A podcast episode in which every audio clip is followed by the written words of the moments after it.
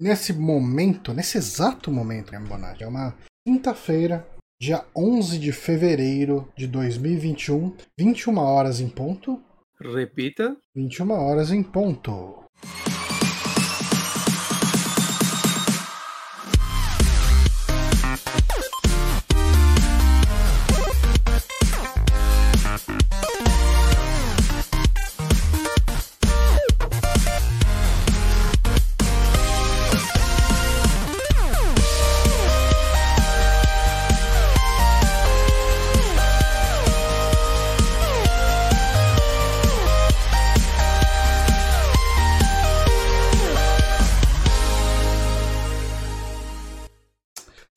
Guilherme Bonatti, este é o Saque Podcast, podcast dos Super Amigos. Eu sou Johnny Santos, estou com você aqui, Guilherme Bonatti. Oi.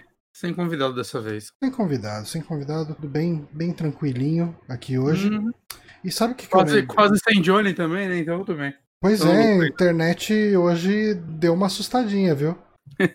Mas eu fiquei surpreso com o, o- o- como se diz, o a pontualidade da net aqui, da net claro, na hora de voltar à internet, Hum, porque na previsão lá tava lá, previsão 19 horas. E Hum. deu 19 horas, voltou. assim. então eles estavam de sacanagem mesmo, eles estavam só esperando Eu- pra ligar a chavinha. Podia ter eu chamo- voltado antes, tenho certeza. eu que chamo isso de deixar pra última hora, mas beleza. Ah, sim, é isso aí.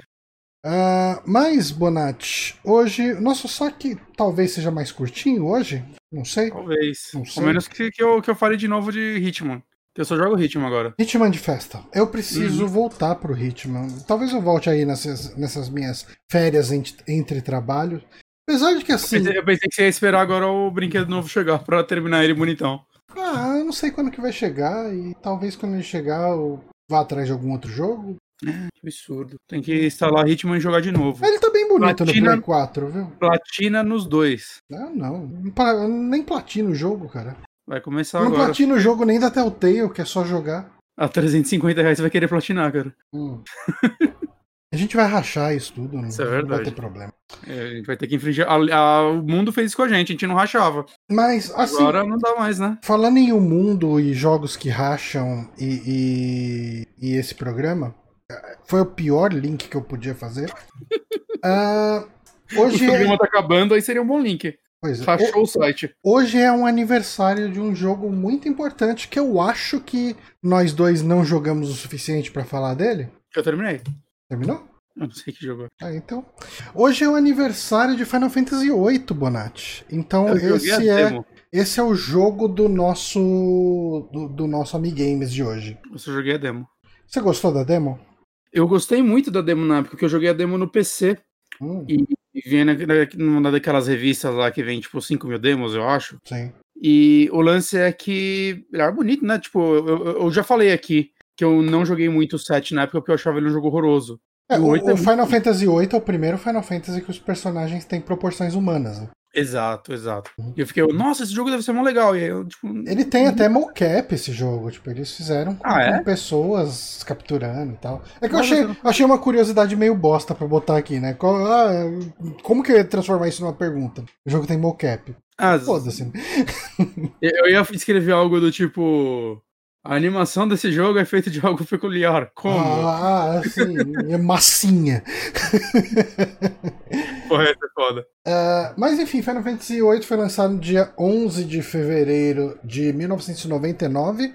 Isso dá ah, 22 anos, eu acho que é isso.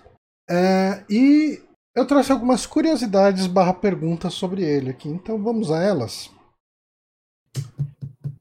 Primeira pergunta aqui. O personagem Zell tem os mesmos golpes de outro outra personagem da série Final Fantasy.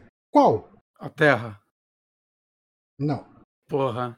Ia ser, ia ser foda. Ó, o Diego tá tentando mandar mensagem de áudio, mas a gente sempre desliga nos podcasts, né? Porque o podcast a gente já tem os avisos aí, de- os alertas sonoros de inscrição e tal, que às vezes eu penso em tirar, mas eu, eu, eu não quero tirar ah, a possibilidade de eu agradecer a pessoa que tá assinando. Então é por isso que eu não vou, vou arrancar. Ele falou, eu sei, mas jamais deixarei de tentar. Justo, justo. Já aconteceu de eu ter esquecido. Assim, tipo, o computador não foi desligado de terça até quinta e o, o chatbot ficou ligado. Mas enfim, personagem Zé. Tifa. Aí, perfeito. Certeza? Sim, o- os, os golpes especiais, limit break dele é tudo tirado da Tifa. Quer dizer, tudo não, É, boa na parte porrada. deles. É, ele a vai na é porrada também, tal, mas os golpes ali são, são golpes exatamente os da Tifa. Falando em Final Fantasy, confirmou, é, tipo, do, sábado agora, né, vai ter algum evento relacionado ao Final Fantasy VII. Hum, Na Square japonesa tweetou. A galera tá especulando que é a versão de PC e talvez PlayStation 5 de, do Final Fantasy VII. né? É, faz sentido. Uhum. Ou o DLC, a galera tá falando, eu não, não boto muita fé em DLC. É, hum, E muito menos em data do novo, né? uhum. DLC de, de fazer breed de Chocobo, talvez. Tá. Embora se fosse versão de PC, ia ser a Square japonesa que ia tweetar isso? É uma boa pergunta. Né? É.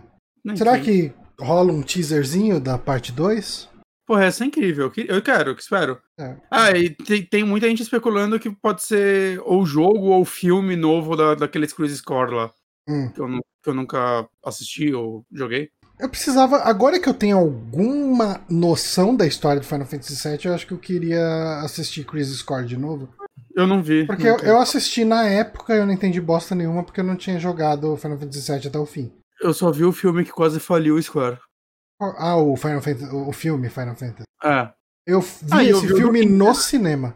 Caralho, eu vi em DVD pirata. né? Eu vi no cinema esse filme e não entendi bosta nenhuma. E falei, nossa, é muito bonito, mas quer dizer, pra época ele era muito bonito. Ele ainda é bonito? Ele era muito bonito. Então, eu eu acho que ele envelheceu um pouquinho mal, mas não envelheceu mal, sabe? Tipo, é, hoje em dia você vê CGs muito melhores nos jogos. né? É, é porque o lance dele ser realista, né, faz ele envelhecer pior do que um Toy Story da vida. Exato, exato. né? Tem um aspecto de bonecão da- dos personagens. né? Mas, cara, na época ele era sem precedentes, era uma Não, coisa absurda.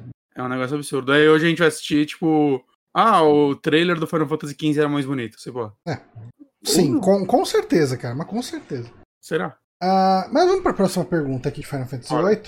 De acordo com o ex-localizador da Square, Alexander O. Smith, a equipe de localização dos Estados Unidos não teve acesso aos arquivos de texto com as falas do jogo. Assim, eu não li ah, a entrevista inteira, eu tô supondo que eles tiveram acesso ao jogo e eles tinham que fazer a tradução em cima do jogo, porque eles não tinham os arquivos de texto com as falas e os textos do jogo, né? Uhum. Para facilitar o trabalho de tradução, o que a equipe acabou fazendo? Improvisando umas falas loucas. Não, seria legal, mas quer dizer, isso, eu não descarto isso ter acontecido, mas a, a resposta que eu tenho não é isso. Eles pagaram alguém pra transcrever o, a- os arquivos de áudio pra texto em japonês, sei lá, e aí eles traduziram Eu acho que daí. não tinha nem fala, né? Eu acho que o primeiro Final Fantasy que foi ter fala mesmo eh, deve ter sido o 10. Ah, é? É. Eu é, Agora eu não tô lembrado. Eu pensei que o 8 ou o 9 já teriam.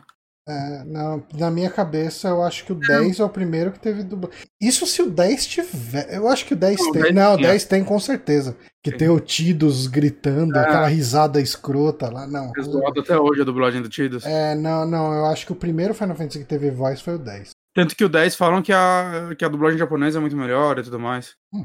Que não, não é essa vergonha alheia. A, a barra tá baixa, né? Pra ser superada. Ok. ok. É, porque a Symphony of the Night em japonês é legal.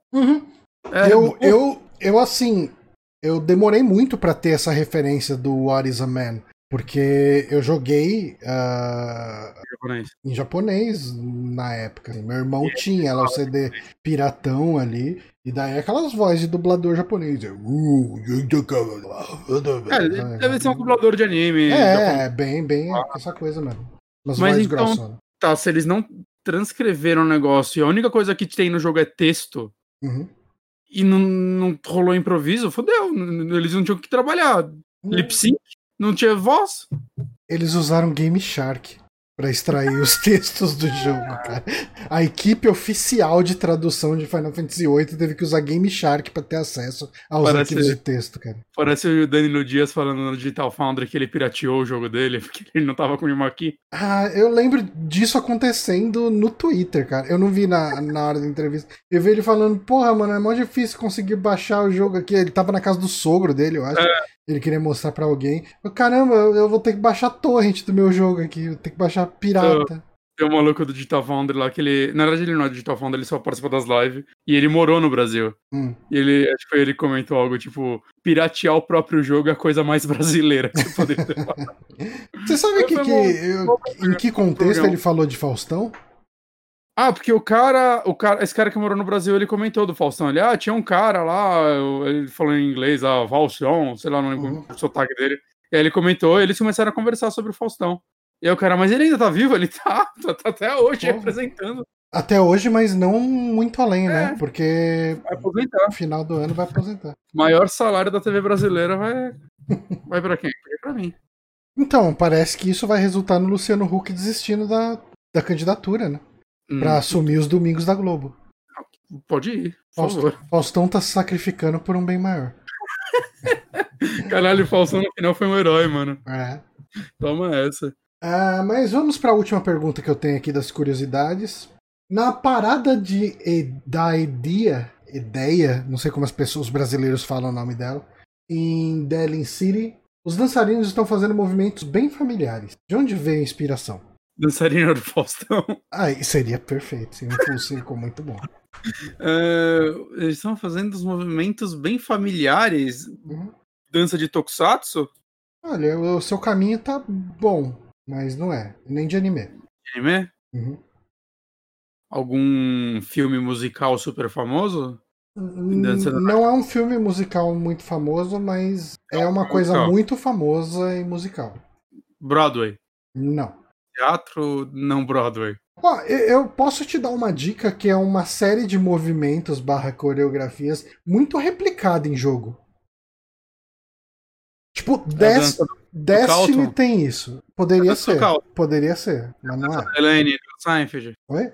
Também não. Caralho, se fosse a dan... Se na parada de Final Fantasy tivesse a dança do Seinfeld, seria algo de, daí tá de... nesses jogos sem aí. precedentes, cara. É uma dança russa? Não. Cara, aí fodeu. Mas você tá no caminho certo, é uma dança muito famosa. Uma dança muito famosa. O Hélio Ferrer perguntou se é Macarena, não é Macarena. Podia ser Macarena. Poderia ser. Hum... Mas eu diria que é uma coreografia quase tão famosa quanto Macarena. É alguma do Michael Jackson? Aí, ó. Cheguei? Uhum. Não tem que especificar qual música, tá né? Bom, vai. É, é, não, eles estão eles estão fazendo a eles estão fazendo a coreografia de thriller. Ok. É, e... Ok. Eu, eu, achei que você fosse chegar nela porque se não me engano no casamento do Márcio teve isso, né? Thriller? O Márcio, eu não fui porque eu não conhecia o Márcio ainda, mas é, eu acho que ele e os padrinhos dançaram Thriller. Eu acho que eu já vi ele falando isso. Eu era padrinho, não lembro de ter feito isso, mas. Ah, tá, talvez alguns padrinhos. Talvez tava bêbado. pode ser também, isso pode ter acontecido. ah, mas enfim, é, essas foram as nossas curiosidades super curiosas sobre Final Fantasy VIII, esse jogo, que é definitivamente um jogo lá já lançado. Definitivamente o oitavo jogo da franquia, numerada. Numerada. Uhum. Se for contar o sem número, tem muitos. Tinha muito spin-off nessa época já? Cara, ó, eu consigo lembrar de um que é o. o como que chama? Não, esse daí. Não, eu consigo lembrar daquele Final Fantasy Mystic Quest. Mystic Quest. É verdade. Que, tipo, a própria série Secret of Mana meio que derivou de Final Fantasy, né? O Final Fantasy VIII tem o primeiro, entre aspas, DLC de Final Fantasy. Que ele. O, o, o PlayStation teve um lance tipo aquele. Como que chamava aquele negocinho do Dreamcast que tinha uma telinha? Controle? A telinha. Não, não, aqui, a telinha não era no controle. É, é, tipo, você colocava, você comprava isso separado e, e plugava no controle. Ah, é? Pensei que já vinha. Não, não vinha não. Mas enfim, o, o PlayStation é. copiou isso e Final Fantasy VIII tinha um joguinho relacionado com isso, que era um Chocobo alguma coisa. Eu acho que já teve um Chocobo Racer antes também. Hum. Enfim, é, Final Fantasy VIII. Eu tenho muita vontade de jogar Final Fantasy VIII, nem que seja pra xingar, sabe? Eu, eu, eu vou, assim, eventualmente. É que uhum. eu, quero, eu quero jogar o 10 e o 12 antes, saca? Rejogar eles, uhum. jogar inteiro eles pela primeira vez. Eu tenho muita vontade de voltar pro 9, cara, que o 9 foi o primeiro que eu joguei bastante. O 9 é um dos que eu mais tenho vontade de jogar, cara, porque uhum. eu, eu tentei jogar ele umas três vezes, mas as três vezes foi momentos ruins e eu não joguei. Tipo, na época que meu irmão tinha o Play 1, eu tentei jogar e o Play 1 dele já tava nas últimas, né? Já não tava rodando direito de ponta cabeça. De verdade, falta cabeça. É, é, aí eu tentei jogar ele uh, depois de um tempo. Eu acho que o, o, PlayStation 1 até tava funcionando bem, mas eu já tinha comprado um Play 2, então eu falei: ah, tem esse outro videogame mais bonito, fica pra outra hora. Uhum. E eu tentei jogar ele num emulador de PlayStation no Android. E daí ele travava pra caralho, tá muito, era cara, muito tempo atrás. Hoje em dia talvez até rode bem, mas ele tá 87 reais na PCN. Espera a promoção. Fica diferente. Eu acho que eu acho que ele tá no, no Game Pass, não tá? Ah, eu nunca termino esses RPG no, no PC. Deixa eu ver aqui. Final Fantasy. Mas acho que tá. Tá tudo no Game Pass. Eu sei que chegou o 12, né, no Game Pass. Chegou. Final Fantasy 9 tá lá no Game Pass. Vou botar aqui pra... Não, se eu botar pra instalar, vai consumir. É, bora gravar primeiro. É. O jogo deve ter 9 megas. Cabe em meia dúzia de disquete. 4 CDs, que é 3 ou 4. Uh, mas vamos às nossas indicações de hoje. Ah, lembrando, uma coisa que eu. Eu não tenho como garantir que eu vou fazer isso, porque vai depender de como tiver o clima no trabalho amanhã. Uh, mas a gente tá para fazer um experimento muito em breve. É, é, bem provável que nesse programa já seja isso. Uh, que a gente deve deixar de subir o podcast inteiro em vídeo no YouTube. Então, quem quiser ver esse podcast em vídeo, vai ter o dia da transmissão, que é quinta-feira às nove da noite. E também durante. Eu acho que o Twitch armazena por uma semana o vídeo. Então, tem uma semana para conferir no Twitch.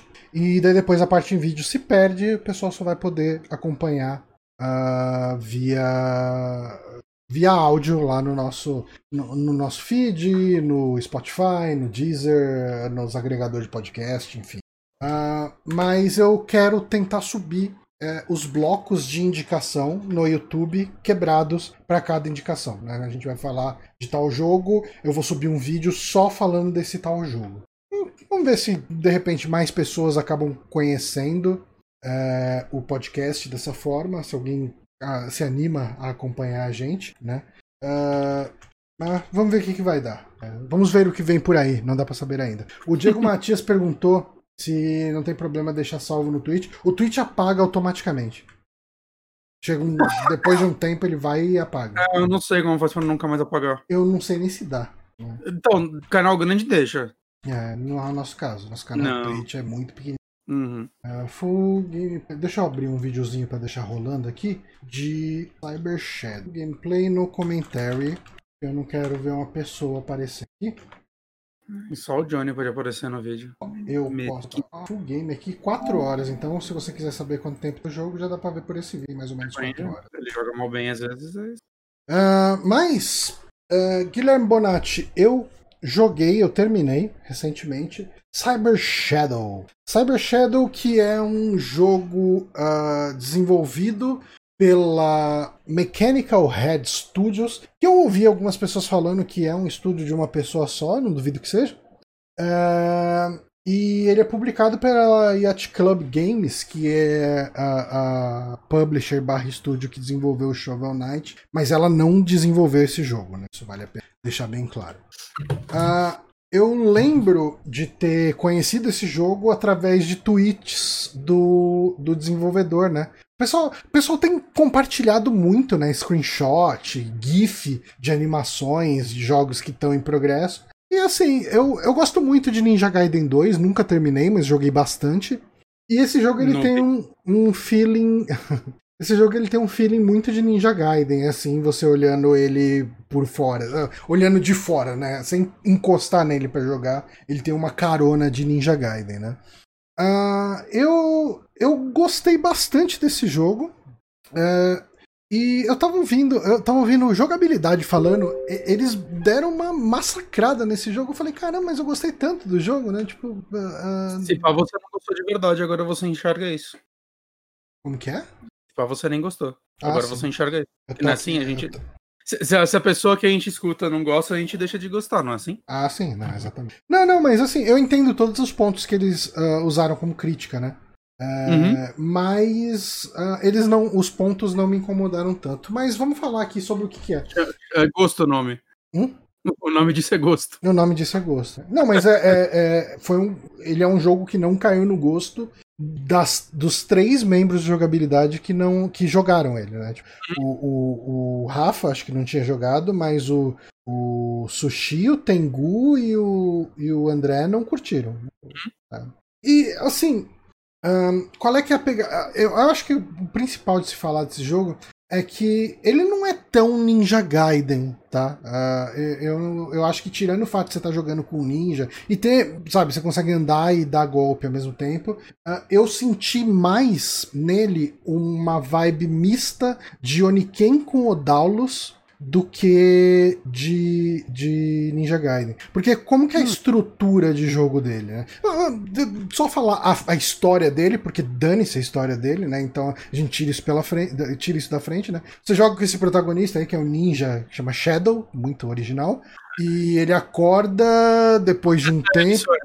Oi? Isso. Essa é ele, Sonic. uh, ele uh, ele tava numa câmara de êxtase, de, de estases, eu não sei como se fala isso em português, Uh, mas ele estava numa câmera de hibernação, vamos colocar assim. Ele acordou anos depois. O mundo está dominado por robôs e os ninjas do clã dele estão todos uh, prisioneiros, inclusive a mestra dele. E o grande objetivo é salvar a mestra, né? Então, ele leva essa eles Isso é Breath of the Wild, é o nome. Ele leva muito a sério a história dele e chegou um determinado momento que eu comecei só a pular os diálogos porque eu não tava ligando nem um pouco para aquela história. Mas não, tava, não, tipo, não tava legal porque, tipo, eu, eu adoro a história de Shovel Knight, por exemplo. Não, não, não. Tipo, cara, esquece Shovel Knight, assim, ele só é publicado pela Atcamba. Não, eu sei, eu sei, mas às vezes, né, como ela vai publicar, porque ela viu e falou, oh, caralho, que história, tipo, Shovel hum, Knight. Tipo, não, não, não, não. Esquece, tipo, forget Shovel Knight. no mau sentido. Mas, enfim, uh, ele é um jogo. Uh, eu falei, né, que ele me pareceu uma mistura de, de Oniken com Odalos. Porque o Oniken ele é um jogo de plataforma mais arcadezão, separado em fase, etc. E o Odalus ele é um jogo, ele não é exatamente um Metroidvania, mas ele tem elementos de Metroidvania, principalmente no sentido de você conseguir uma habilidade, voltar numa Sim. outra fase e abrir cantos e tal. Ah, ele, ele, é um, um é, Demon's Crest, né, que é o nome, ele é bem inspirado nele.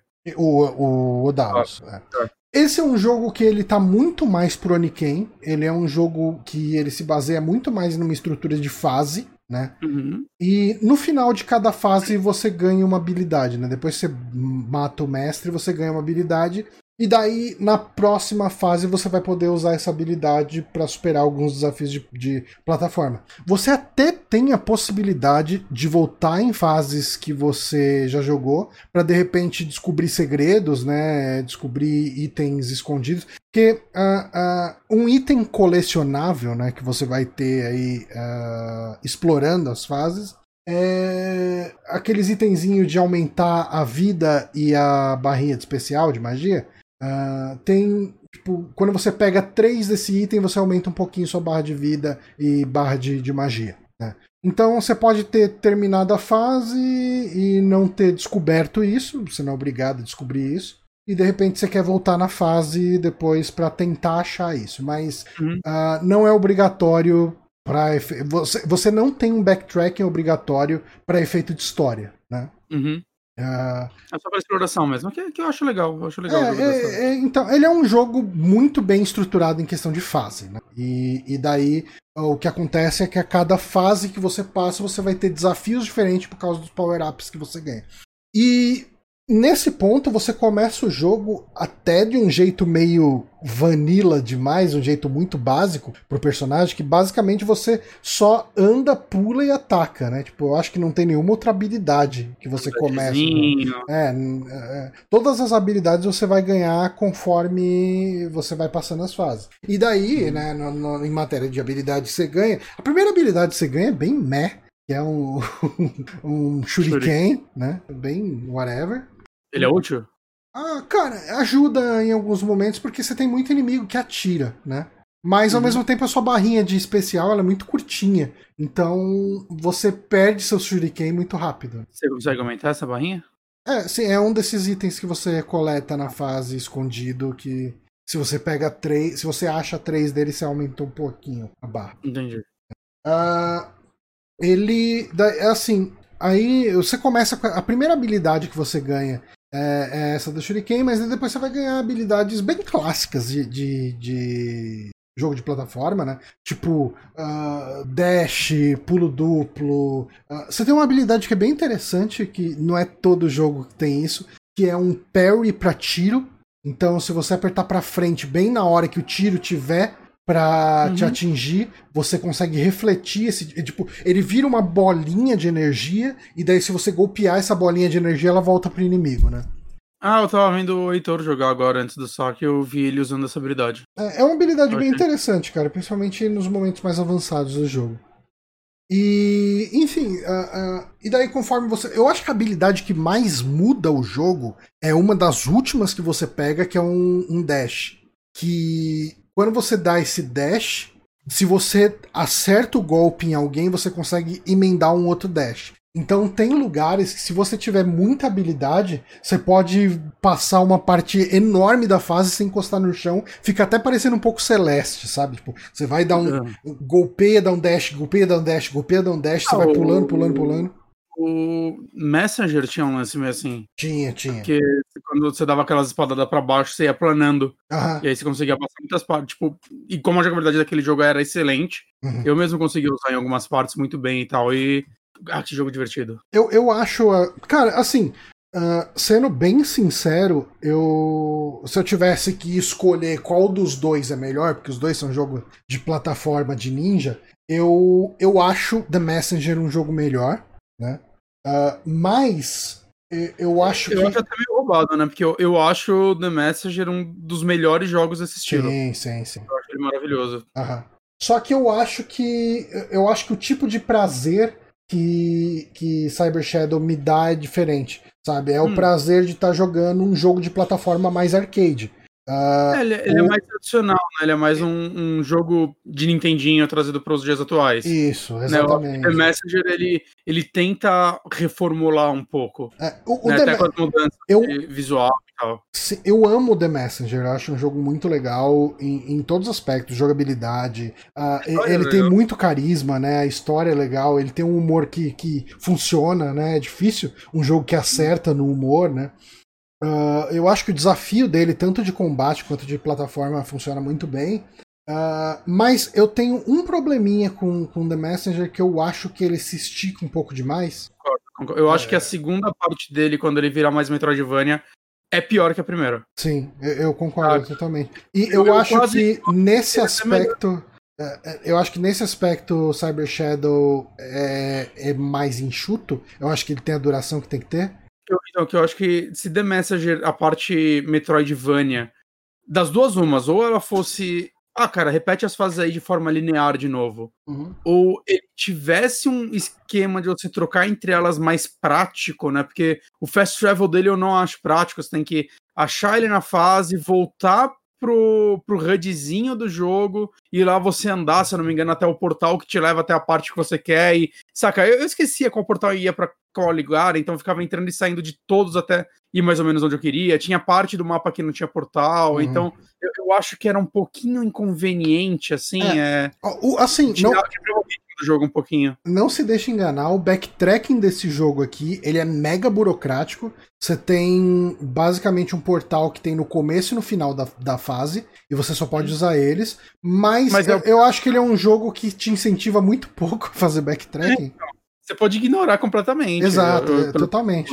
Uhum. Porque é bom. É, porque eu, assim, uh, isso foi até uma coisa que logo vai, tipo, uma das primeiras fases tinha uma porta ali que eu não conseguia abrir, né? Que você vai conseguir abrir essa porta só quando você tiver uma espadada forte, que você é uma das últimas habilidades que você consegue. E, e assim, eu não sabia que habilidade uh, abria essa porta. Então, assim, eu cheguei, uh, eu consegui o Shuriken. Eu falei, ah, vou voltar naquela fase, vou voltar na primeira fase e tentar abrir aquela porta. Não, o Shuriken não abre. Aí depois eu consegui uma outra habilidade. Eu falei, ah, deixa eu voltar lá pra ver se abre. Também não era ela que abria. Eu falei, ah, quer saber? Dane-se, tipo, eu tô conseguindo avançar no jogo. Se eu de repente sentir que o último mestre é mega difícil, aí eu começo a fazer uns backtracking, saio pra pegar habilidade, e beleza.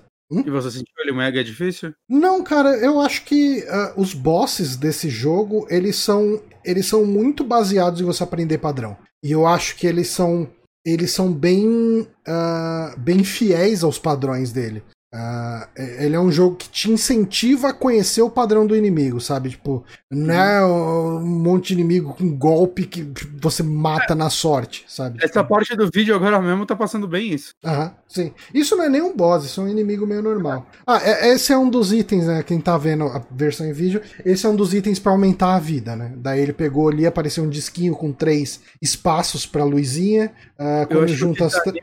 É ter que achar três. Oi? Eu acho que o que desanima é ter que achar três. Assim, mas é, assim, de verdade, é, ele é um jogo feito para você morrer e entender onde você errou para na próxima vez você tentar ser melhor, né? Então, é, eu não acho que. É, eu não me senti muito melhor quando tinha um upgrade de, de vida ou de energia. Sabe? Tipo, é, eles não. Eles não como são.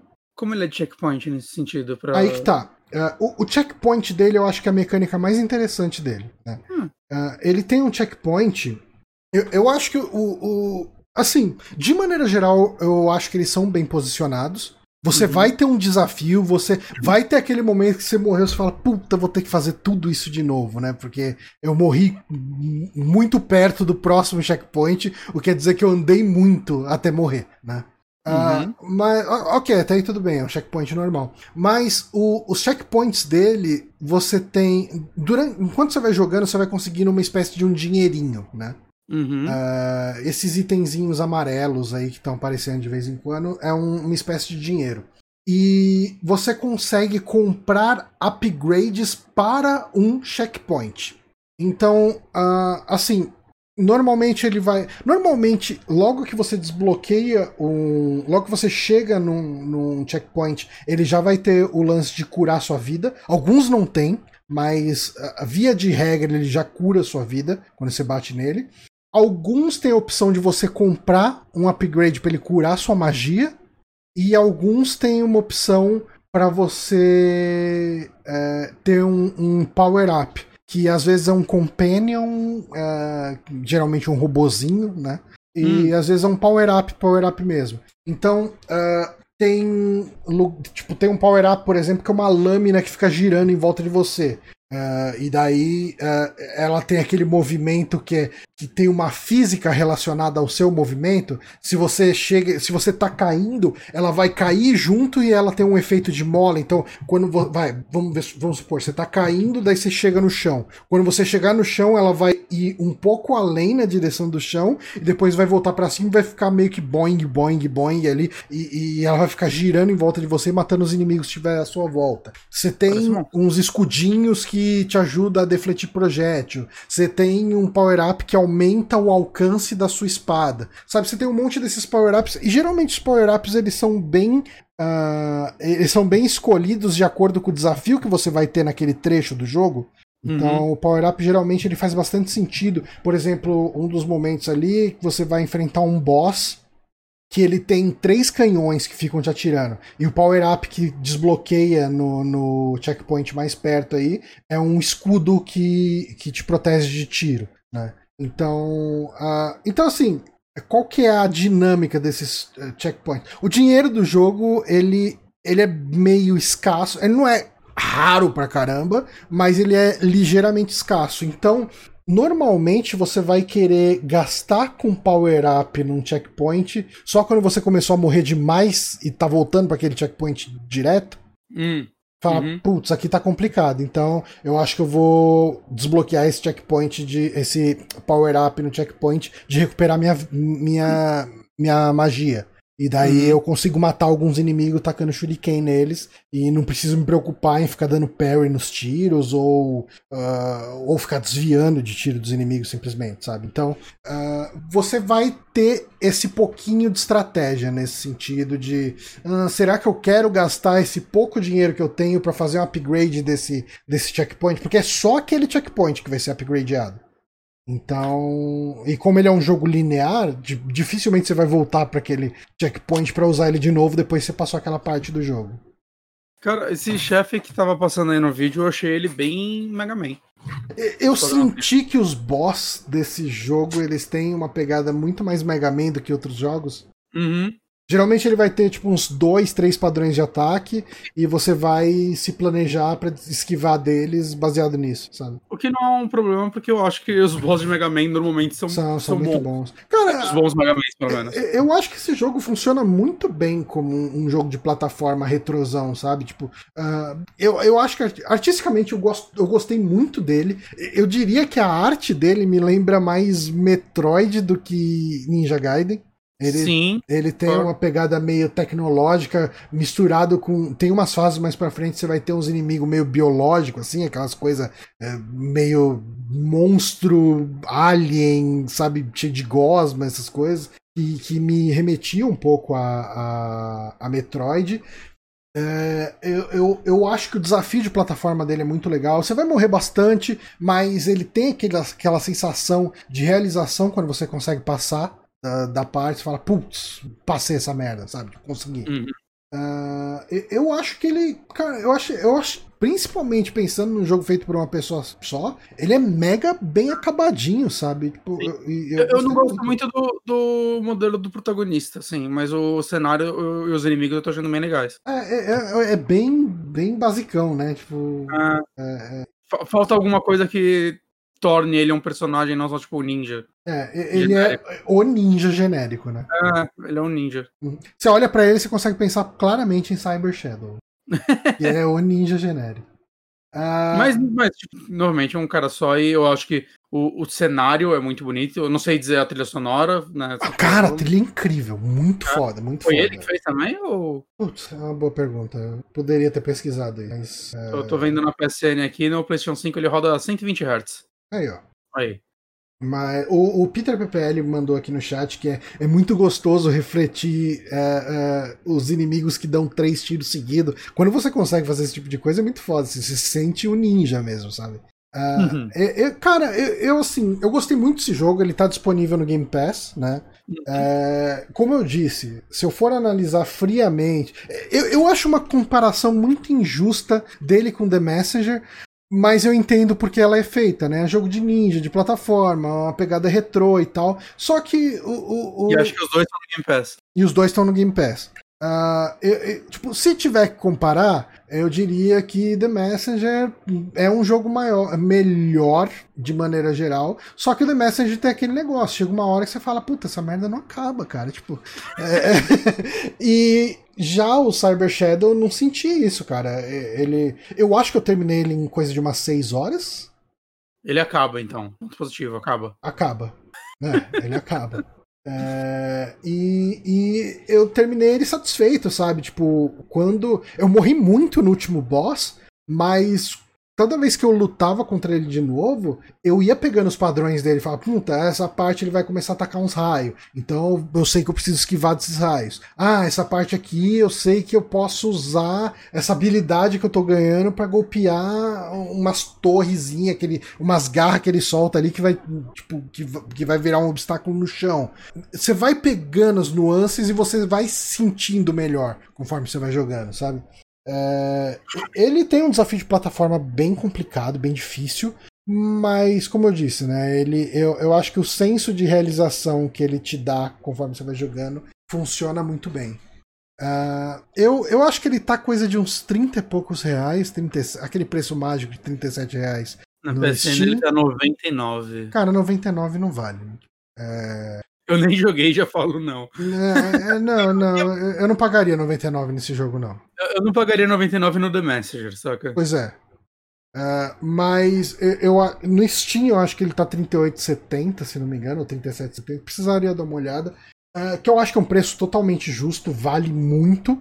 E Game Pass, né, cara? Se você tem Game Pass, não tem porque. e- E e você gosta de jogo de plataforma com essa pegada retrô, não tem por que não jogar esse jogo. Joguem ele e The Messenger. Uhum. Joguem ele, The Messenger. Eu acho que é isso que eu tenho pra falar dele. Fica aí a indicação. Vocês não jogaram Shovel Knight até hoje, joguem Shovel Knight. Shovel Knight é incrível. Eu maravilhoso. arrisco dizer que é um dos meus jogos de plataforma do estilo favoritos. Eu me arrisco a dizer que ele é um dos meus jogos favoritos. É. Eu não joguei a última DLC ainda, até hoje, do, do, do Eu, não- eu nem me dediquei, me dediquei às DLCs dele. Vale Ah, a pena, viu, Johnny? Vale eu imagino que sim, cara. Eu imagino que sim. É É que eu tenho ele no Wii U. ah, tá. Eu E- tenho, eu peguei no Switch depois, valeu a pena. E o Wii U é meio complicado de voltar pra jogar, né? É. Ah, pega uma promoçãozinha aí de alguma coisa. Você que gosta muito de plataformas, acho que você vai gostar das DLCs e parece que o problema que eu tinha com a DLC do Spectre, do Spectre Knight, não, do, é, do Plague Knight, parece que eles arrumaram. Acho que ano passado ou retrasado. Que era a, a troca de item que você tinha que ficar entrando no menu. Parece que teve uma atualização há um tempo atrás que agora você troca item por botão. Hum. E aí você não tem que ficar pausando o jogo a cada pulo que você dá. Muito bom. E esse era o meu problema com aquele jogo. Tira a mouse da minha cara, Johnny. Eu tô procurando a imagem da sudicação. Isso é uma coisa que eu preciso urgentemente fazer. É a gente se preparar antes da gravação para eu corrigir isso. Porque o problema é que quando você adiciona uma fonte de imagem, você pode escolher se vai querer que o cursor apareça ou não. Só que você não tem a opção de tirar o cursor depois que você adicionou aquela fonte de imagem. E eu nunca mais botei a fonte de imagem do Discord de novo, né? Do zero. Então, Entendeu? isso é um problema. Eu, eh, tipo, eu preciso lembrar disso ah, antes de uma live pra gente fazer isso. Mas é isso, essa foi a minha indicação, então vamos à sua indicação, Bonatti. Eu acabei de assistir um documentário, João. Hum, Eu acabei de assistir literalmente hoje, assim, 10 minutos antes do Agora. saque do episódio. hum. Que é o documentário, aqui no Brasil chama Cenas do Crime, Mistério e Morte no Hotel Cecil. Acho que lá fora é Crime Scene, The Vanishing of... Hotel Vanishing, Vanishing at the Cecil Hotel. Cecil, que aliás é o meu gato. Fica aí essa informação que as pessoas talvez não possam usar pra nada. Já pensou em processar a Square Enix? É, é, Eu acho que é ela que me inspirou, então fica complicado fazer isso. Que é um documentário que, entre os produtores, temos o Ron Howard. Oh, Ele é o produtor executivo dessa, dessa, dessa série. Dirigiu filmes maravilhosos como o do Han Solo. Aí, ó. É, Eu quero que ele seja lembrado por isso. Uhum.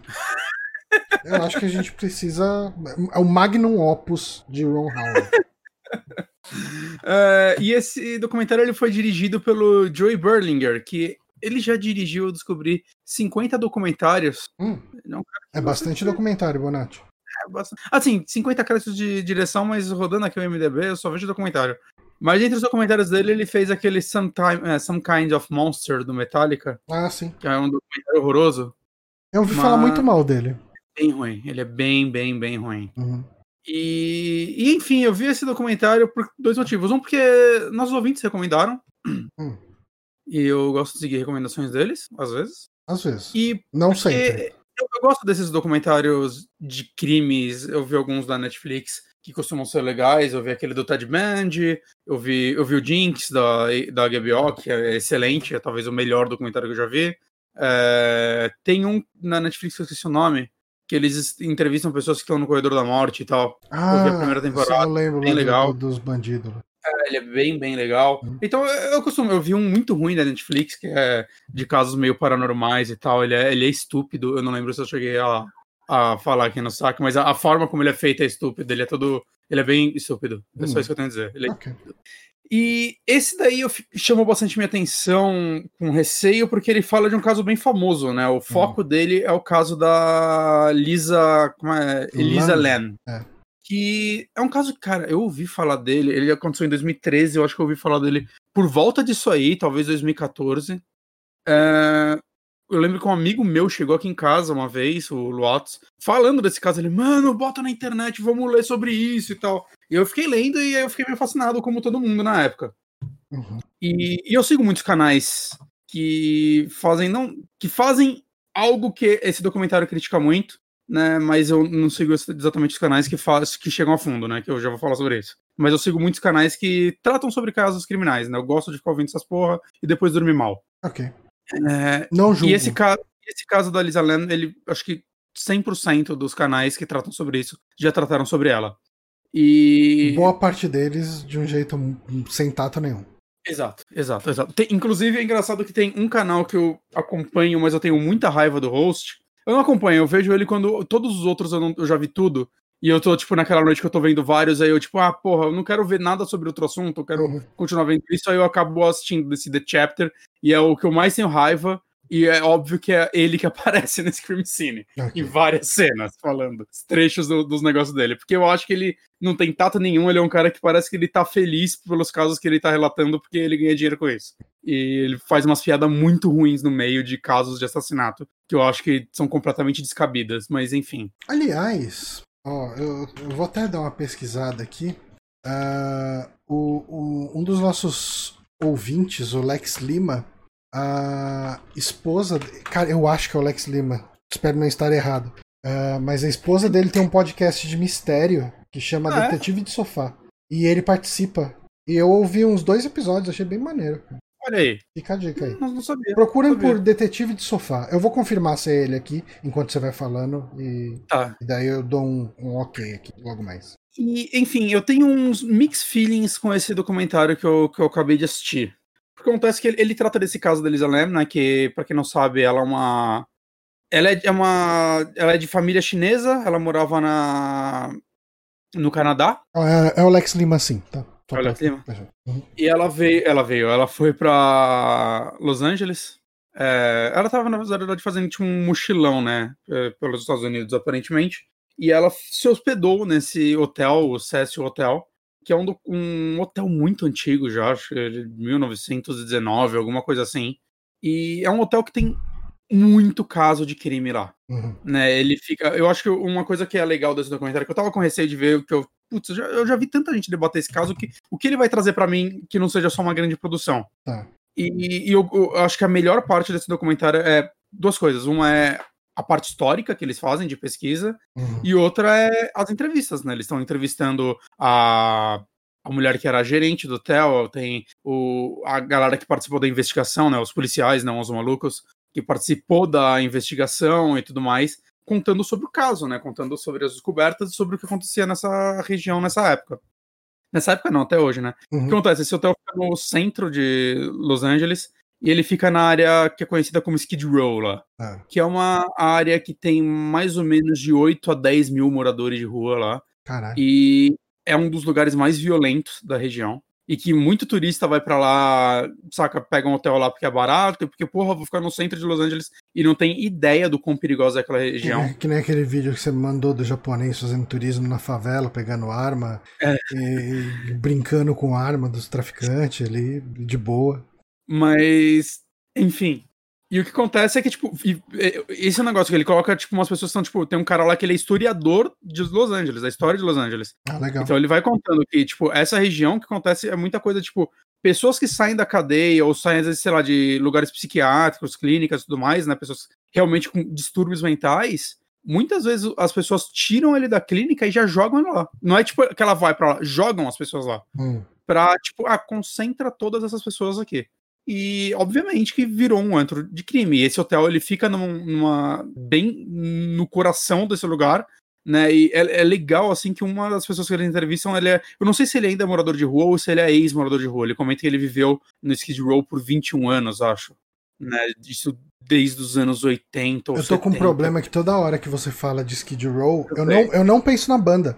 Eu ah. penso no, no... Como que chama aquele filme? O, o Little Shop of Horrors, que tem uma música que chama Down on Skid Row, e eu tava ouvindo Little Shop of Horrors hoje. E toda hora que você fala Skid Row, eu penso nas meninas do coro lá falando Down on Skid Row. ok. ok. Mas, enfim, é, é interessante você ver ele falando que, tipo, muito morador de rua, quando junta uma grana, vai pro, pra esse hotel. Ele falou que na época, tipo, nos anos 80 era tipo 3 dólares a diária. Então, quando sobrava um dinheiro aí do que ele fazia, ele alugava um quarto lá e passava a noite lá. Era tipo o dia de rei dele, saca? Ele, porra, tinha TV, tinha cama confortável, chuveiro. Pra quem, né? uh, pra quem tiver assistindo a versão em vídeo, deve estar tá passando o. Deve estar tá uma foto do hotel. Eu tô supondo que é esse hotel mesmo, é mesmo é porque eu procurei mesmo. por Hotel Cecil e veio isso. É literalmente isso. É, e, eu, eu, não duvido que seja uma cena do documentário, porque parece uma das filmagens que eles fizeram. Ok.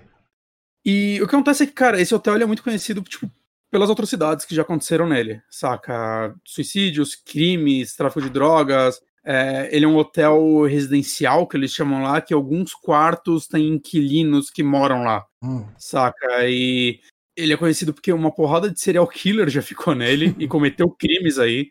É, e porque, tipo, acontecia coisas aí e ninguém fazia nada, saca? Eles contam de um dos serial killers, eu não lembro o nome dele, mas é um dos daqueles casos extremamente famosos, que o cara, às vezes, ele chegava no hotel ensanguentado de cueca, ia pro quarto dele e ninguém falava nada, saca? Tipo, mais um dia aqui.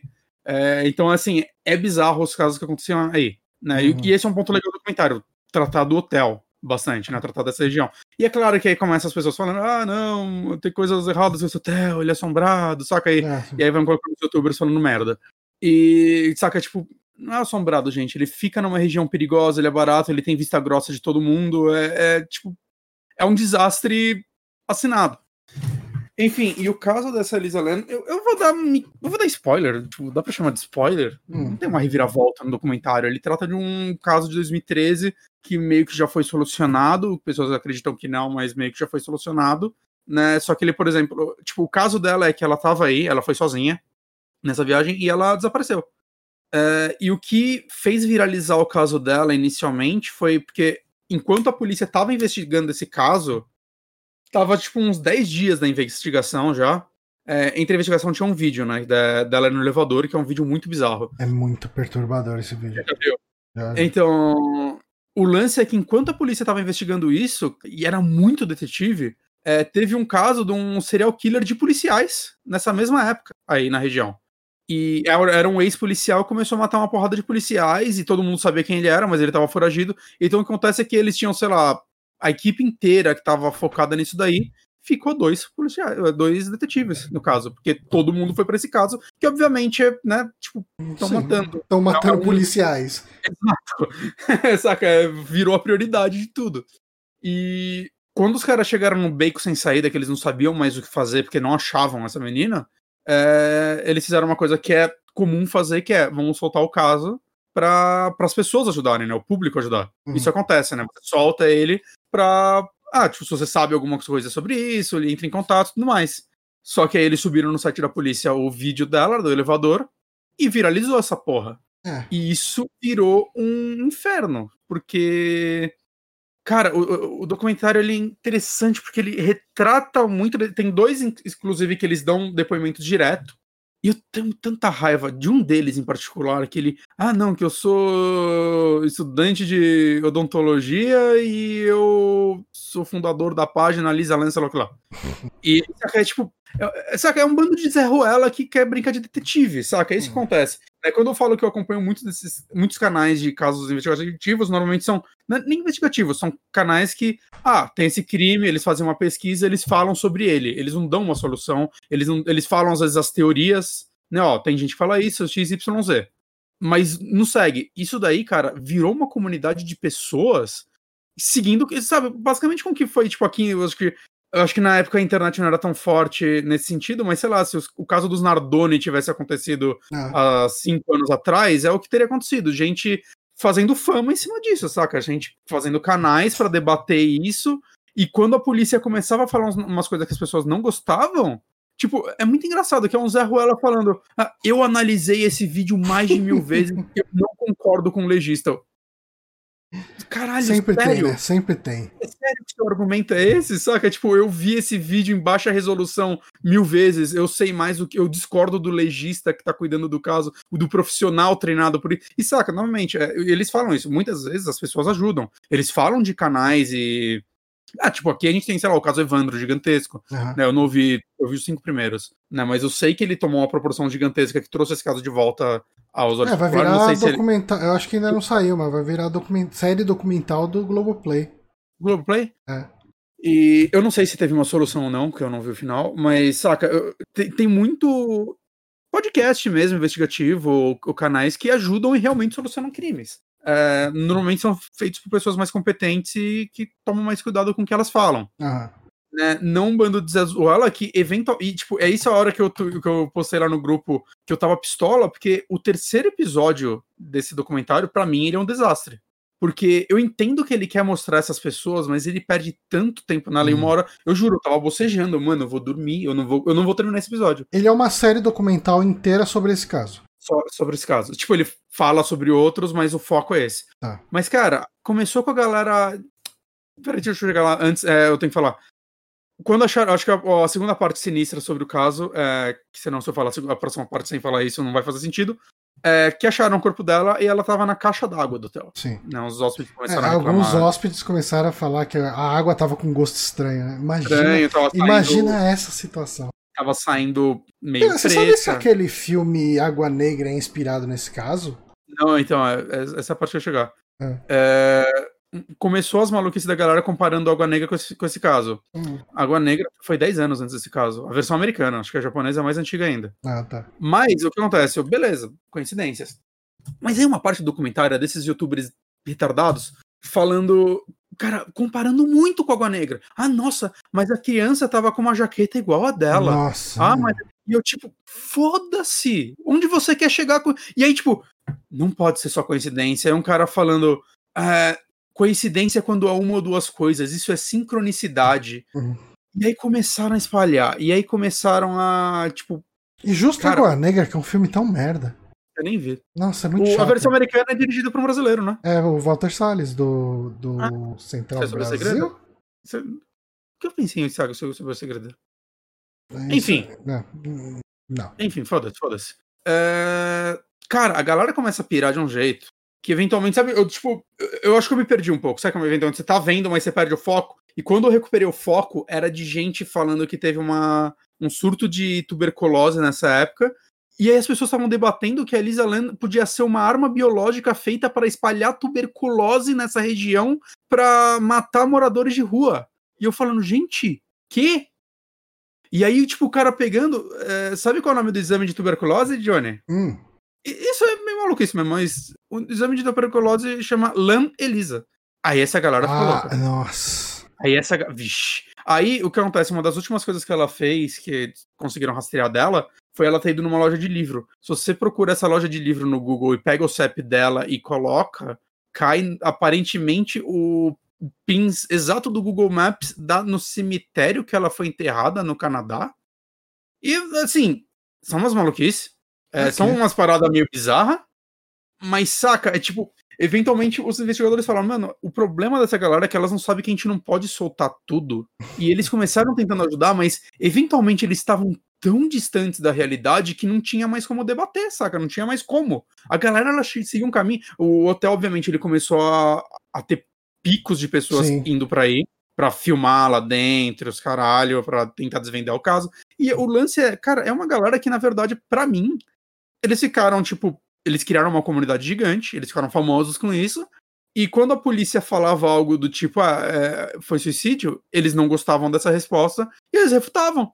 Porque pra eles, eles estavam, tipo, não, é, tipo, eles vão perder isso se, se o caso acabar tão simples. Sim. Saca? E E tem Eu todo o lance, né? Que o pessoal gosta de acreditar que tem uma parte sobrenatural disso, porque no vídeo ali é, parece que ela tá conversando com alguém, né? O vídeo dela no elevador. ela tá mexendo as mãos de uma forma estranha, É. é, um vídeo bizarro. O Hum. vídeo é muito bizarro, assim, ele é bem É. perturbador, você acha que é muito fácil no YouTube.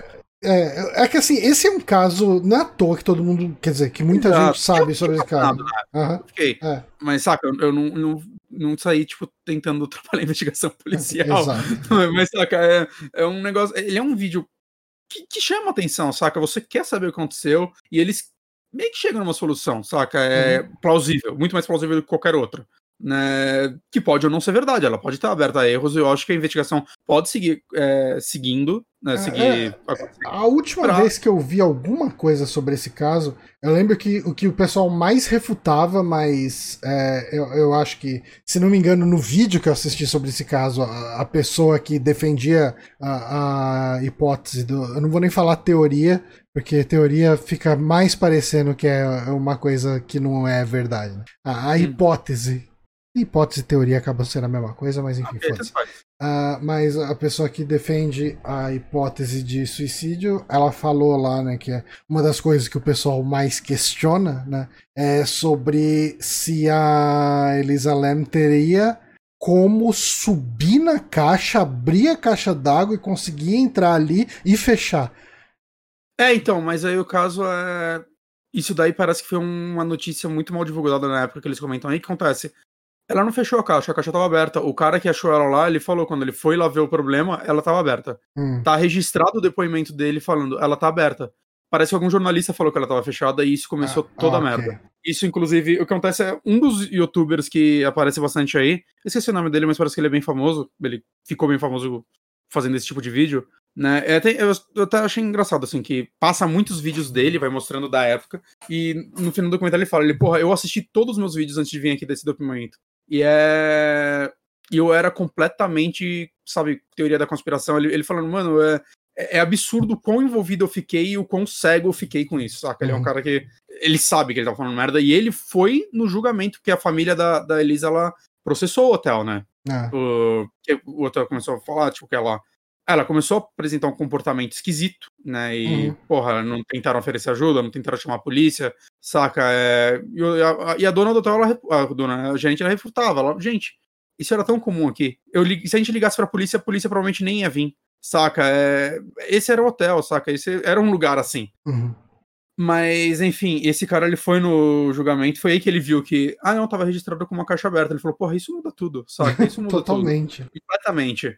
Mas, saca, é um documentário que o que me irrita nele é principalmente o terceiro episódio, que eu acho que ele foca muito nos malucos. Eu, eu sei o que ele tá tentando fazer, mas eventualmente, cara, é tipo, mano, podia ser dois episódios melhor editados, talvez, Hum. saca, do que isso. É, mas um Ele outro é- caso que ele. É, são três episódios e fecha? Quatro. Quatro. Quatro. É, um outro, agora, um outro cara que eu não tinha ideia que ele futa muito é um cara que chama Pablo C. Vergara.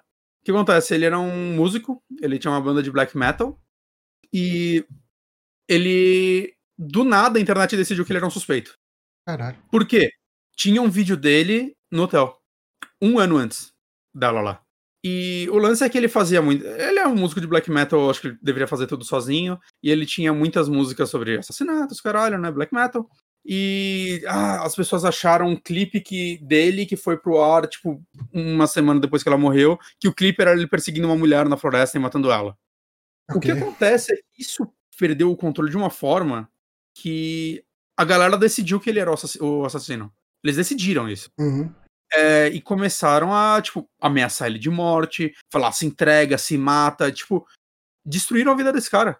Ele, ele, tipo, ele conta nesse documentário que é a primeira vez que ele fala sobre isso em sete anos. É, e ele tinha, tipo, ele falou, mano, eu tava no México na época disso. Ele tava gravando um CD lá. Ele postou, ele mostrou foto de o contrato dele com a gravadora, que ele não era independente, ele tinha uma gravadora, passaporte dele, tudo. Ele, mano, eu tinha todas as provas do mundo que eu tava lá gravando o meu CD as pessoas não queriam ver. Elas queriam destruir a vida dele, assim, entrou num lance que. É, não, quando tipo- entra o povo no, no modo mob, né? No modo. É. modo pelotão de linchamento, né? Como o pessoal fala? De, de turba de lin- linchamento.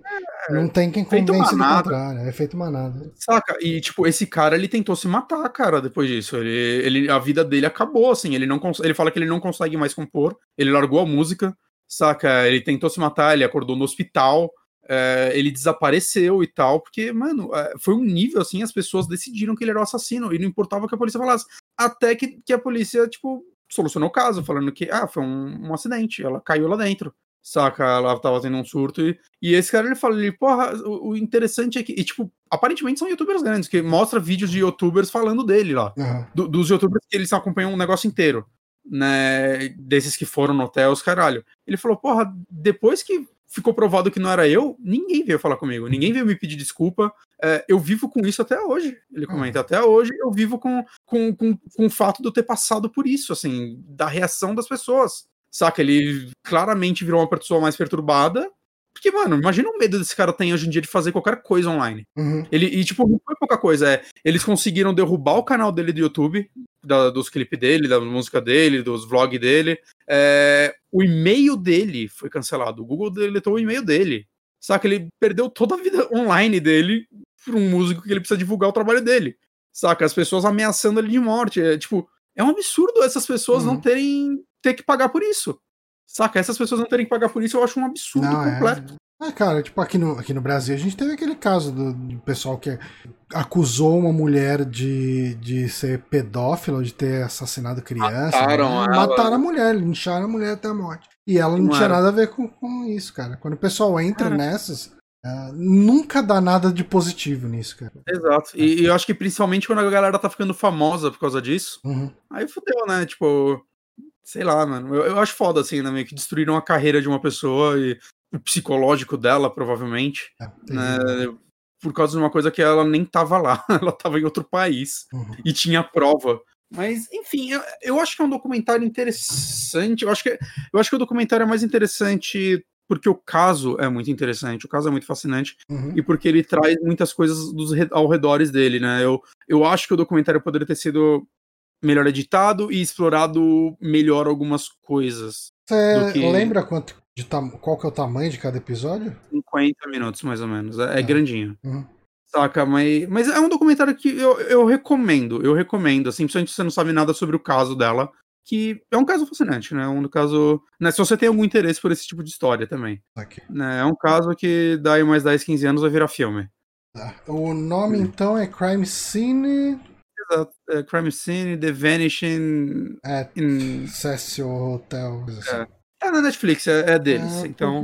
porque- E, Ce- assim- Ficou traduzido como cena do crime. É, cena do crime. E. e eu não sei se ele vai ter outras temporadas, que o formato dele poderia funcionar, né? Pegar outros ca- um caso por temporada, eu acho que poderia funcionar. Ah, só uma coisa que eu queria falar. É, a Elisa Lam, ela tinha um. Ela era muito, postava muito ativamente no Tumblr, né? Hum, E eu acho que o documentário faz um negócio que eu não acho legal. Eu não sei se eu acho de mau gosto ou só acho bobo. Mas eles vão lendo os, os posts dela, mas eles botam tipo uma atriz pra ir lendo e dando uma interpretação como se fosse ela escrevendo em tempo real. hum. E eu, eu não sei, eu acho tão, tipo, vocês estão dando uma interpretação É, como uma você, você acaba morreu, tá escrevendo isso e você acaba ela. imputando uma personalidade nessa pessoa que você não sabe se é a Exato. dela, né? você não sabe o momento É, dela, é muito E que eu complicado. acho que e eu entenderia isso se fosse um filme, saca? O filme tem que fazer isso, mas é um documentário. Então eu, eu acho meio mau gosto, assim, você. É que, tipo, documentários não querem mais só informar, né? Documentários não estão aí só pra informar, eles querem te passar uma emoção, te fazer sentir É, alguma eles coisa. querem montar uma narrativa. Eu Exato, acho uma justo, uh, enfim. Eu, eu também acho justo, eu acho ok você montar uma Uhum. narrativa. Né? Eu acho que o documentário que melhor fez isso que eu vi na minha vida é aquele Dear Zachary, que eu comentei aqui uma vez. Mas eu não sei, eu acho que é esse caso assim de querer dar uma voz pra pessoa, pra vítima, saca? Eu acho que eu não achei de bom gosto. Tá. Só é algo que queria replicar aqui. Beleza, então, ah, disponível no Netflix, né? Quatro episódios de em torno de 50 minutos. Uhum. Fica aí a indicação. Você curtiu de maneira geral, então? De maneira geral, eu curti. Eu tenho problemas com ele como documentário, mas eu curti. Eu acho que. Principalmente pela parte histórica, eu acho que é bem fascinante. Bom, acho que a gente pode ir para última indicação de hoje, então. A menos Bora. que você queira falar de mais alguma coisa depois. Ah, não sei, vamos ver. Se Vamos você ver. falar disso É, em 10 que- minutos, talvez eu invente algo, porque, né? Ah, eu, não, eu não teria problema no podcast durar uma hora e meia, e uma hora e 25 minutos. Não precisa ter duas horas toda vez. Exato. Mas eu assisti um filme indicado pelo meu queridíssimo amigo Guillermo Gumúcio, que se chama Possessor, que é um filme de 2020 do Canadá, dirigido pelo Brandon Cronenberg, que é filho do David Cronenberg de Scanners e. Existence, né? A mosca. A, a mosca é ele? Uhum. Então, é, então é da mosca. Eu, eu nunca assisti a mosca, você acredita? Nossa, ele é, ele é excelente, cara. Eu tenho certeza que é. E tem no, no Darkflix. Tem? Uhum. Eu vi ele no, no Corujão. A mosca dele. Esse é o segundo filme do, do, do Brandon, né? O segundo longa, né? Ele fez uns curtas. Hum. É, eu eu, confesso que eu não acompanho a carreira dele. ah, Eu não acompanho, eu só abri o Wikipedia agora. ok, justo. Mas, ah, cara, o, o possessor, o possessor, ah, eu acredito que ele tenha sido passado aqui no Brasil em mostras de cinema e coisas do tipo, com um nome possessor mesmo. É, ele, ele é um filme. É um thriller, talvez você considere um pouco de terror, ah, com uma premissa bem sci-fi. E a gente tem uma história. A gente tem um, um universo. Ele se passa naquele tempo. ah, Ele tem aquele anacronismo né, de se passar de um, te- em um tempo específico, mas com tecnologias que não existiam naquela época. Ele, teoricamente, ele se passa em 2008. Mas, Ah, ok. é, ah, mas qual que, é, a- qual que é a pegada dele, né? A gente o acompanha- Xambin morre, certeza. Tem o Hã? Xambin. Tem Xambin, tem Morre, né? Xambin. sim. É, vejo- tem a Andrea, a Andrea Riseborough, que é a protagonista. Ela fez aquele filme Oblivion com Tom Cruise, que eu não assisti. Uh, além, além dela tem o Xambin, né? Que ele faz um, um magnata lá, um dono do O homem spoiler. uh, e daí tem o Christopher Abbott, que faz o Colin, que é o talvez o co-protagonista dessa história toda.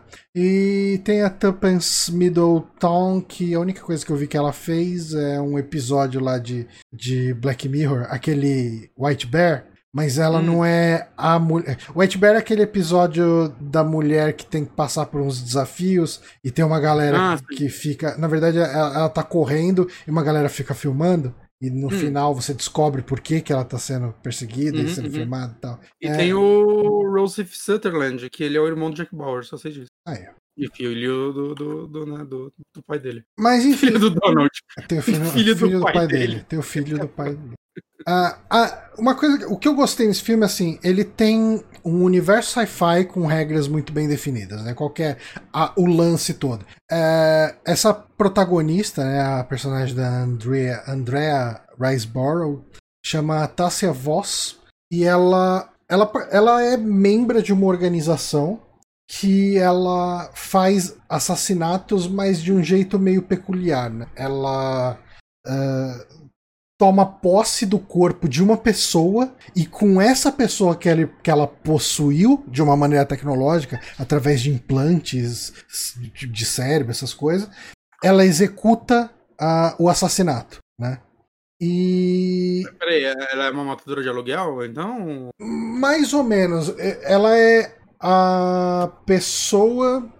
Ela é. Vai. Ela é a pessoa que comanda a pessoa que vai matar. Ok, ela é a. A, a, a mulher que foi na orelha do Hitman. Tipo isso, mas na verdade ela, ela é... tá comandando. Assim, ela é a gente é... jogando Hitman. É, e tipo isso. tipo isso. só, só, que ele tem uma regrinha aí, né, nesse universo. Uh, que é, é, é, algo que eu não queria falar sobre, Fala. mas eu acho que é importante para falar um pouco mais do filme. Que para ela voltar pro corpo dela, ela precisa, precisa que essa pessoa morra. Fora aí. É.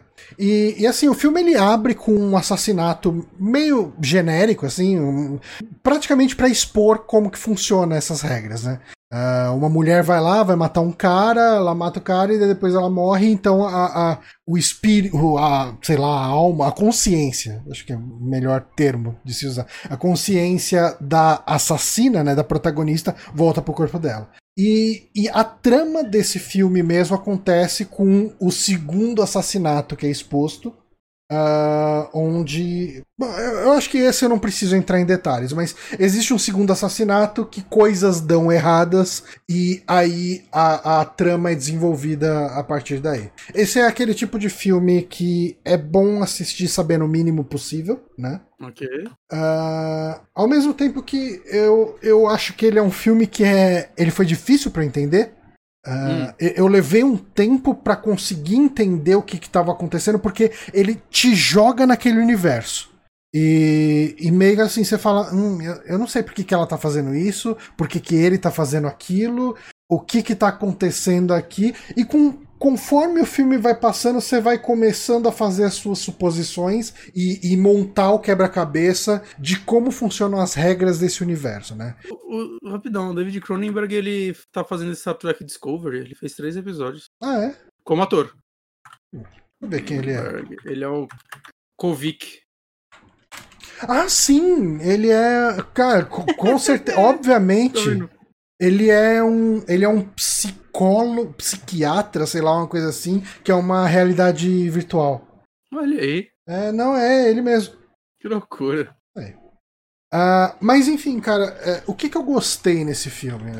Eu acho que o principal é esse lance todo de ter um, um universo sci-fi com regras definidas, tipo, que as coisas acontecem, uh, que ele tem o set, mesmo que ele não exponha as regras para você de cara, ele tá guiando o universo dele em cima dessas regras. Então, essa empresa que faz os assassinatos, você pensa, dá para pensar nela até como uma versão 2.0 de uma deep web, onde o pessoal vai é, solicitar assassinatos. Então, pessoas hum. poderosas vão atrás dessa empresa para executar o, o, os crimes e ela é uma empresa que age como uma empresa que executa crimes, né? Então, uh, ela vai cometer um assassinato, ela tá analisando o que, que vai ter de lucro para ela cometendo esse, esse assassinato, né? E ela, como é, é, ele tem toda essa pegada meio sci-fi, Uh, ele tem toda uma estrutura por trás da empresa. Então, enquanto a mulher está fazendo esse lance meio de jockey né, na cabeça de outra pessoa, tem pessoas monitorando os sinais vitais dela. E, e, além de toda essa questão de assassinato, de sci-fi e tal, você tem os elementos mais humanos dessa história, que é um paralelo interessante para tudo isso que está acontecendo em todo esse universo proposto, que é o quanto que a protagonista está perdendo o controle da própria vida em relação à, relação dela com o filho, a, relação com o ex dela e, e, e, o quanto que ela quer ter a vida de volta, mas o quanto que esse, é, é, esse lance de ocupar a cabeça de outras pessoas e ter que agir como outras pessoas toma um espaço importante na vida dela, sabe? Tipo, hum. eu, eu, acho que esse é um elemento muito interessante. O elemento humano nesse filme é, é muito interessante. Eu acho que a atriz lá, a, a, essa a Andrea Riseborough, é, ela, você olha para ela e você vê, nossa, como essa pessoa tá acabada, sabe? Tipo, como isso consome a vida dela, como isso é, é, dá um ar de desespero para ela, sabe? Uhum. Uh, cara, eu, eu gostei demais desse filme. Assim, uh, foi engraçado porque foi meio que uma. Você indicou na semana passada aquele One Cut uh, of the, of Dead, the Dead, né? Eu assisti logo depois se indicou, adorei. Uhum. E o Guija, ele tá me indicando de vez em quando alguns filmes de terror, né? Como ele ouve o podcast. E uhum. fala, pô, vocês gostam de filme de terror e tal? Assiste esse, assiste esse outro e tal. E esse, a capa me chamou muita atenção, apesar da capa uh, talvez não fosse. Eu entendo que essa capa é muito icônica, esse visual é muito bizarro e perturbador, e, e ele tem muito a ver com o que é o filme, mas é, eu, eu acho que esse, essa capa tira o impacto de quando isso acontece, e quando isso acontece é quase o fim do filme. Ok. É, é, é, é Capa spoiler. É, não é bem spoiler porque não dá para saber o que, que tá acontecendo, né, aqui. Uhum. Mas como esse visual é muito chocante, eu acho que seria mais interessante para mim ter visto esse visual só no filme. Hum, sei. É. Hum. Mas, mas enfim, não, não, estraga, não estraga a experiência nem nada. Eu acho que a experiência seria um pouquinho melhor se eu não tivesse visto isso.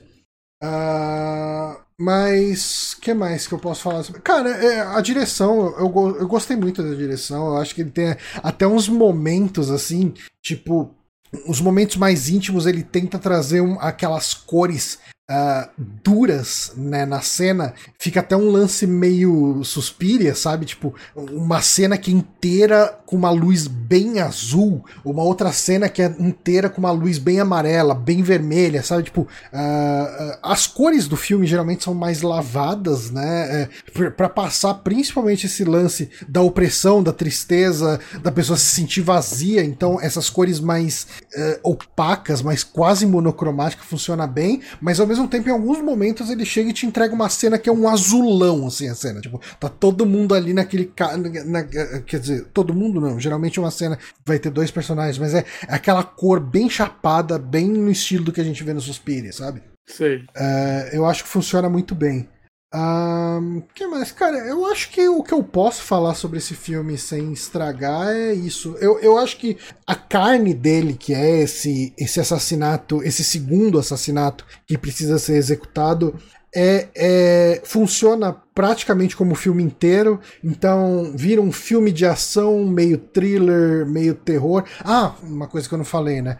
Uh, ele tem efeitos digitais na parte é, da na, na, parte da da possessão, né? Como que uh, essa mulher entra no corpo de outra pessoa e ele faz um efeito digital muito legal, do, do tipo de efeito digital que eu acho que dificilmente vai ficar velho, né? Porque ele é mais artístico do que realístico. Uhum. E a violência dele é efeito prático, bem violento. Cara, tem uma cena. Nossa, uma puta que pariu. Sabe aquelas cenas que te dá agonia? de, hum. de dente sendo quebrado, sabe? Coisas desse tipo. Ah, é, ele tem um gore pesado. Assim, é importante, né? Ele vai ter gore pesado, ele tem nudez uh, quase explícita, assim, né? Ele não chega a ter penetração, mas uh, você tem, tipo, você vai ter é, no frontal aparecendo no filme. Ele, ele, ah, Dica okay. alert. Dick Alert. Mas é, eu tô falando tudo isso, mas eu assisti o Possessed, é, Possessor Uncut. Talvez a versão que não seja Uncut não tenha tudo isso. Eu Bem provável. É, eu assisti a versão Uncut e. Cara, eu, eu gostei muito, assim. É, é meio raro assistir terror sci-fi. Apesar de que. Eu não sei se eu, consegui, eu consigo considerar ele necessariamente terror Hum. Eu acho que ele tá mais pra ah. um thriller do que o terror, mas ele tem o gore. Então, para algumas pessoas, ele pode ser considerado terror por causa do gore. Eu ia falar que eu considero o Alien um terror sci-fi muito foda. É que o Alien ele tem muito uma estrutura de slasher, praticamente, né? Que é um terror. Então, daí não dá espaço para dúvida. Isso que eu tô falando. Ah, ok, ok. Não, não dá é, é, é, que eu vejo a gente falando que ele é só sci-fi. Não, não, não. Ele é, pra mim, ele é, a estrutura dele é de um filme de terror é. no espaço. É porque esse aqui, cara, eu sinto que o, o sci-fi dele é mais do que o terror. O terror dele tá. Assim. Tá, tá na violência. Tá na violência, exato. E violência por violência, né? Sei lá, você não vai falar que filmes do Tarantino são é, é, exatamente. Tipo, se for pensar que o Departed, que tem a cena do cara tomando um tiro na, na testa e o elevador sendo explodido com sangue ali, né? Tipo, ah, não é um filme de terror. Os infiltrados. É, os infiltrados. Tipo, aquilo não é um filme de terror, mas você tem violência ali, bem claro. Sim. Uh, é que a violência mas, é um filme de ação, né? Mas ao mesmo tempo, esse. Como esse filme tem esse clima de thriller, você consegue, tipo, daí uh, você pode virar e falar que ele uh, seria um giallo sci-fi. não, não é, ele não tem os elementos de giallo, mas enfim. Uh, ele tá mais para um thriller sci-fi do que para um filme de terror. Mas ele, ele tem os elementos de terror também. Ele tem um terror psicológico em alguns momentos. Ele tem os momentos perturbados, sabe? Falando nisso, só uma coisa que você falou de giallo agora. Eu lembrei que eu tenho que ir atrás uns diálogos modernos que estão rolando aí, que estão falando é, que é muito bom. Me interessa, viu? O Moonrunner me recomendou um, mas aí ele falou que ele não viu, que ele só viu a capa e achou muito louca. Hum. Aí ele mandou a capa e a capa é muito louca também, mesmo. É. Tem que ir atrás. É que é um, é, tem um casal que estão meio que fazendo diálogos e falando que os deles são muito bons. Ah, vou atrás. Vou eu atrás. tenho que ir atrás. Mas enfim, esse é Possessor, ou Possessor, versão Uncut, vai o filme, como eu disse, né, o filme do, do Brandon Cronenberg. Uh, eu gostei muito, gostei muito e recomendo sem sombra de dúvida. Eu acho que você, particularmente, ia gostar muito. Assim. Ah, eu já tô com ele aqui no computador. Eu é, só não, não consegui eu... ver ainda, mas eu vou ver. Eu quero. Eu queria achar a legenda pra Ana ver também. Ah, sim. É, eu, eu vi com legenda em inglês. Então, o arquivo que eu peguei eu não achei nem legenda em inglês. Hum. É, Isso eu... é ruim. Oh, não, não, eu achei legenda em português. Aí, me manda a legenda. Posso, Vai saber, então. Posso te mandar se, se sincroniza. Ah, eu não sei se eu consigo te mandar. Você, você assiste filme pelo. pelo Plex? Plex, vejo. Então, se você abrir o filme no Plex. Hum. Uh, e, e na parte. Vai, se dá play no filme vai lá na parte de legenda. Uh, hum. Pelo PC, uh, é, você consegue tentar procurar uma legenda he não sabia disso. Se você, é, então, é, é, ele vai tentar achar, assim, de cara, logo que você clicar lá em pesquisar legenda, ele vai tentar achar a legenda com o nome exato do filme. Às vezes ele consegue, e daí é lindo, né? Melhor cenário. Uh, mas às vezes você tem que apagar ali o nome do filme que tiver ali, e, e tipo, que vai estar tá lá Possessor, BD Hip, bababá, aquela coisa toda maluca, e você vai ter que colocar lá só Possessor 2020 e ver o que, que vem de, de, de legenda. Às vezes ele acha, aí você manda instalar, dá play e vê se está sincronizada com o arquivo que você tem. Né? Às vezes dá certo, às vezes não. Mas hum. eu baixei a legenda dele nesse esquema, pelo próprio Plex. Eu vou, vou tentar isso hoje. Não, não sabia. Tá meio difícil de achar a legenda, né? Tá. Muito o site morreu. BPM, né, que eu uso esse nome. BSP. Ele não tá mais achando. Antes ele achava, é. ele não tá mais achando. Ah, é importante, né? Assistir esse filme baixando torrent, porque eu não achei hum. ele em nenhum serviço. Johnny, olha, o... você não consegue olhar o chat do Discord, né? Eu mandei a foto da capa que o Warner mandou. Eu preciso ver esse filme só pela capa. Eu não consigo ver, porque senão você vai sumir da tela. Fizer isso. Ah, ninguém precisa me ver. Ah, mas enfim, Bonatti, eu acho que é isso. A gente pode encerrar o programa por aqui? Podemos, cara. Eu, sendo, sendo bem honesto, eu poderia tirar algo da minha cabeça pra falar, tipo GoldenEye. Mas eu tô cansado pra caralho hoje. Então É. eu não, não ligaria de acabar um pouquinho mais cedo, perdão pessoas. Eu tô num clima meio bizarro lá na empresa, né? Que eu tô nessas últimas semanas. E daí é meio que aquele que você fica o dia inteiro procurando o que fazer um pouco. Hum, Porque você tá pra Mas- sair, então você não pode começar nada muito grande, porque você não vai estar lá na empresa pra completar. Ah, é, é- é- é aquele sentimento meio bizarro. sei. Mas enfim, gente, ah, com isso a gente encerra o programa de hoje. Eu queria agradecer muito quem acompanhou essa live aqui até o final. Então a Uhum. gente tem aí principalmente o Diego Matias, o Ian McKill, ah, o Hélio Ferrer deu uma participadinha aí no começo também. O pessoal que. O Peter PPL também. O pessoal que acompanhou aqui ah, no Twitch. Lembrando. A gente sempre tem essa transmissão do podcast em vídeo no twitch.tv barra superamigos, então lá você pode ver a gente e ver essas imagens que a gente coloca, às vezes a gente deixa rolando um jogo passando ali, a gente pega vídeo dos outros jogando e bota aqui, porque a gente não tem vergonha nenhuma disso. Uhum. E eu acho que é isso, na terça que vem a gente volta com o, o Super, Sequivos. que é a nossa atração de conversar sobre Final Fantasy. Uhum. E na quinta que vem, mais saque. Vamos tentar trazer um convidado na quinta que vem? Quinta que vem Vamos. não é a última, última quinta do mês ainda, né? Tem bastante. Não, ainda tem duas. Quer dizer, tem a que vem e a próxima é a última. Daí a gente já precisa ir agilizando as perguntas dos ouvintes, né? Verdade. Ouvintes precisam ir mandando perguntas. Mandem perguntas pro nosso Curious Cat. O Curious Cat, eu comecei a colocar o link no post. Ah, então, tanto no post do YouTube quanto no, no post do podcast, tem lá. É, é curiouscat.me barra superamigos, não tem muito segredo. E os posts do podcast tudo tem lá. Mandem suas perguntas, a gente vai pegar lá, fazer aquele compiladão de perguntas pro último podcast do mês. Eu acho que é isso então. A gente fica por aqui. Até semana que vem com mais Super Amigos. Beijinho, gente.